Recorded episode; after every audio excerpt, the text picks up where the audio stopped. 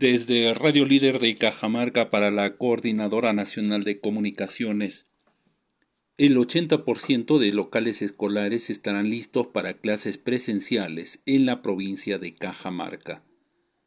El Programa Nacional de Infraestructura Educativa PRONIET ha entregado durante el 2020 y 2021 un presupuesto que fluctúa entre los 3.500 y 30.000 soles a los directores de las instituciones educativas a nivel nacional para el mantenimiento de los locales y la adquisición de kits de higiene. En el caso de Cajamarca, el director de la Ciro Cáceres Santa Cruz, explicó que los directores recibieron el dinero de acuerdo a la población estudiantil con el objetivo de acondicionar las instituciones educativas para el retorno a clases a partir del 14 de marzo.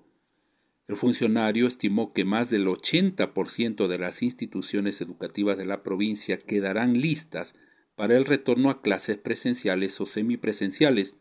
Sin embargo, consideró importante que tanto los docentes como los padres de familia se pongan de acuerdo.